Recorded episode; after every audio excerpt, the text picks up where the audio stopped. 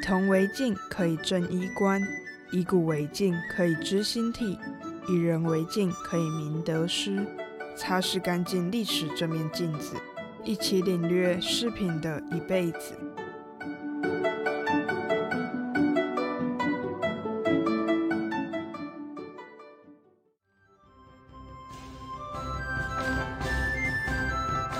姑苏关下逢居简，帽子衣鞋衣懒散。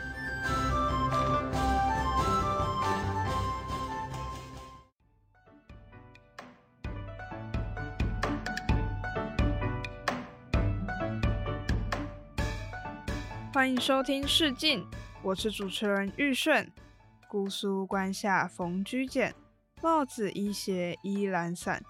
出自宋朝周弼的《江氏毗陵道中遇居简上人》，说的是在毗陵道上遇见居简上人，他戴着歪斜的帽子和穿着散乱的衣服。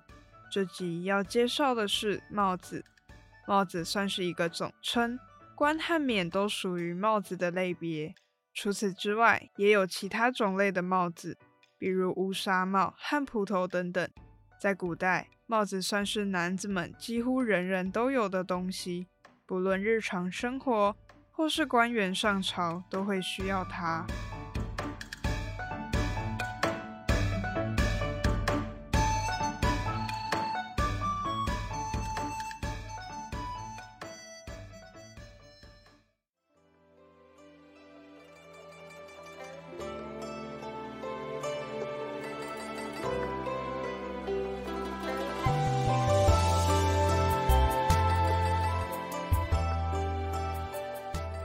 戴戴在头上的衣饰总称是头衣，按照不同用途细分有冠、盔、笠、巾和帽等等，所以帽只是头衣的一个种类。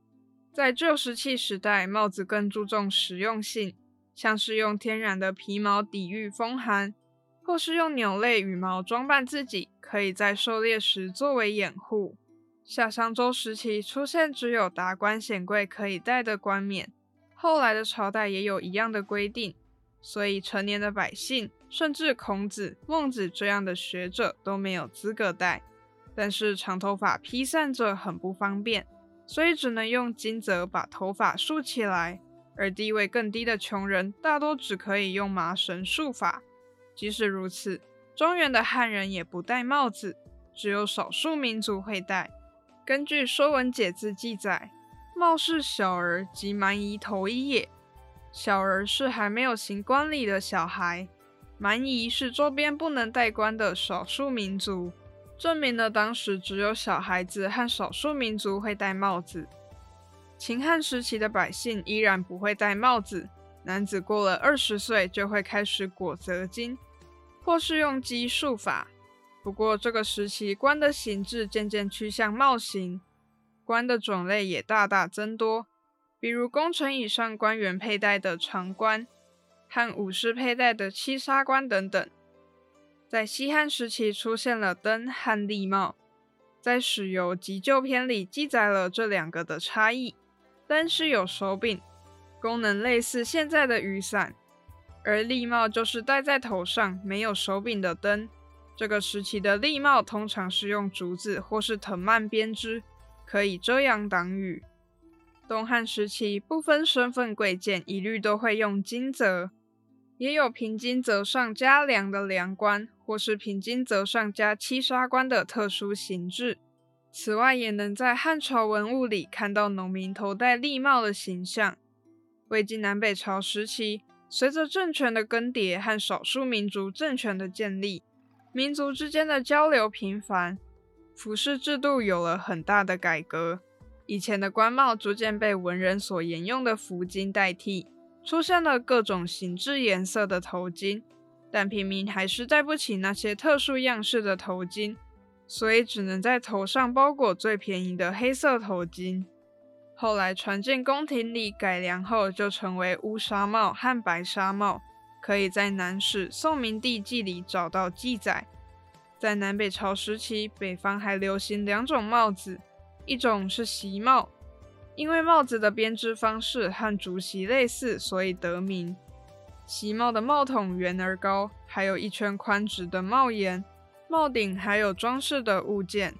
制作材料主要是毛毡或是席藤，可以防风遮雨。另一种是掀背风帽，又叫做涂旗帽或是围帽。这种帽子的后面有帽裙，可以挡风御寒。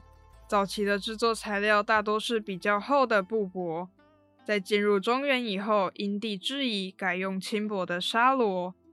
隋唐时期，对于帽子只有蛮夷在使用的印象逐渐淡化，民间开始流行戴帽子。地位稍低的差役仆人大多戴尖锥帽，而一般读书人和商人也会戴其他规定样式的帽子。除此之外，还有谁都可以戴的实用帽子。比如席帽、浑脱毡帽、鸭耳帽、大帽子等等。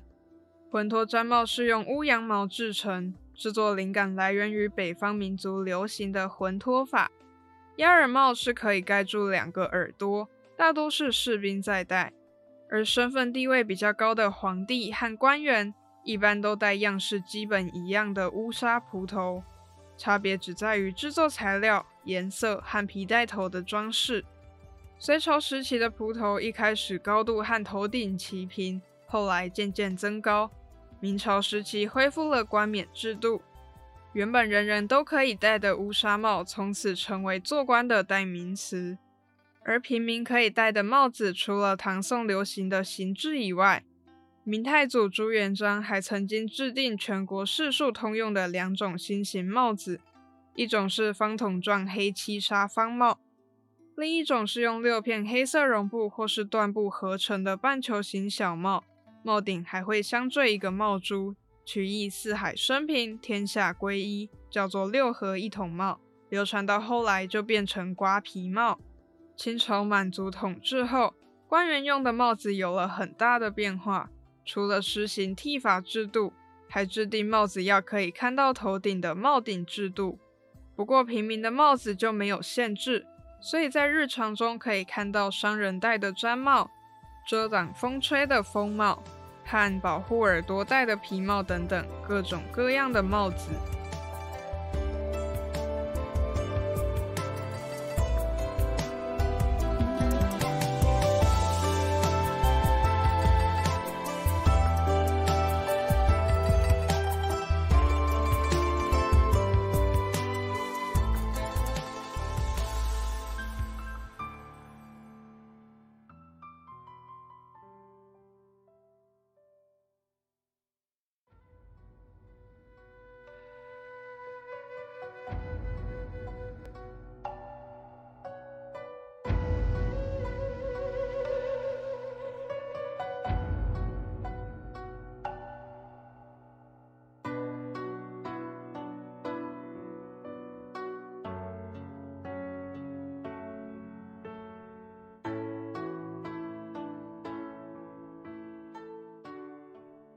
先介绍蒲头，也叫做折上巾或软果，是一种包裹头部的沙罗软巾。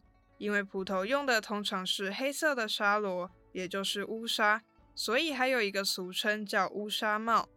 蒲头总共有四条带子，两条系在帽子前面，两条垂在脖子后，垂在后面的两根带子也叫做蒲头角。一开始比较短的时候被称为垂角或是软角，后来带子加长到可以打结作为装饰，这种蒲头就被称为长角罗蒲头。蒲头是从东汉时期服巾的基础上演变而来的。北朝时期的文献《北书武帝纪》记载，北周武帝宣政元年，把服巾戴法加以规范。头上裹的服巾，两个角在脑后打结，自然下垂如带状；另外两个角则是回到顶上打成结，当做装饰。宋朝余演的《席上府谈》卷上也有相关记载可以佐证。蒲头在隋朝也不断的改进。隋炀帝年间的大臣牛弘发明桐木金子作为蒲头里的衬垫，以桐木为骨架，让蒲头顶部高起。外形更加挺拔。唐朝时期，蒲头成为唐代男子流行的常服，上至皇帝，下至庶民都可以戴。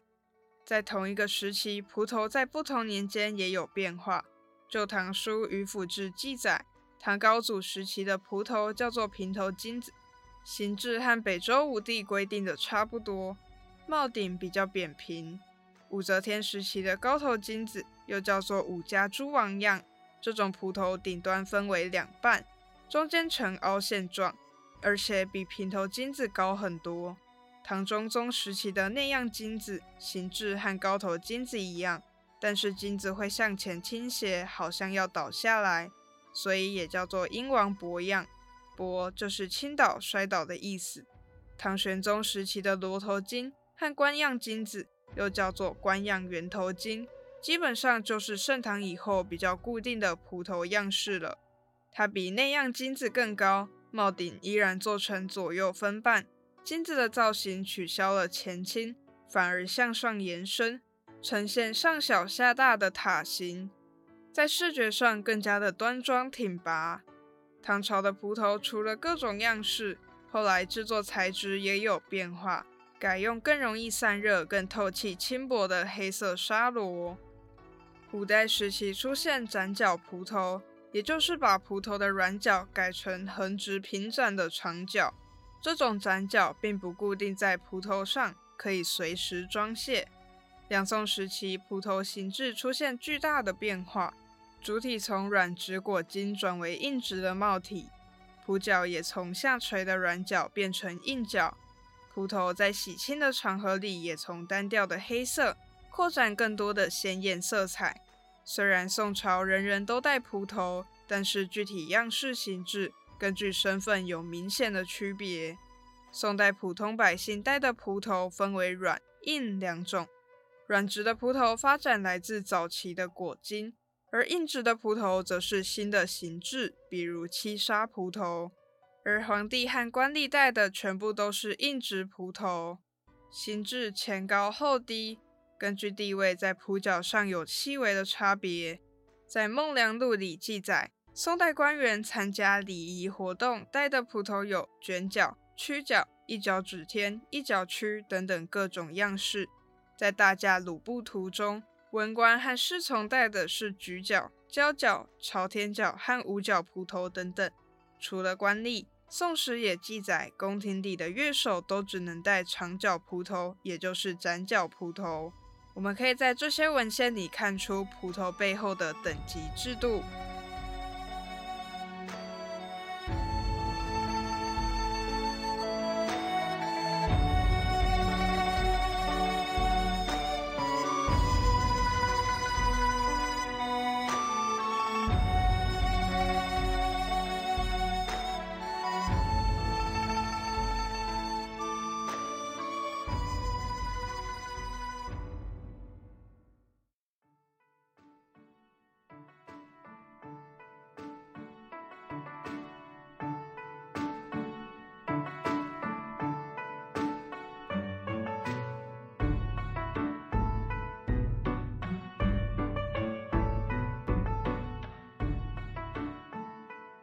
传说宋朝时期，软角帽改成长度很长的硬角，是开国皇帝赵匡胤发明的。因为赵匡胤获得皇位的方式有点来历不正，所以对于自己是在兄弟的拥簇下黄袍加身获得皇位的事情，一直有所顾忌。